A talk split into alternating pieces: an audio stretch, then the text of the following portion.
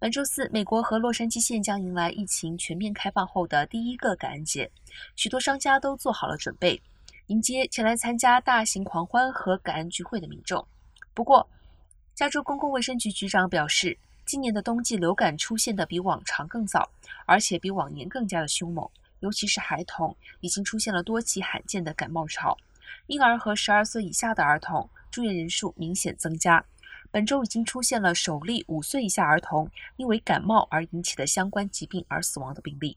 因此，加州和洛杉矶县公共卫生局目前都提醒民众，疫情仍有起伏，尤其是在室内大型聚会仍存在较高的感染风险，加上正值冬季流感高峰，大家需要多加小心，避免中招。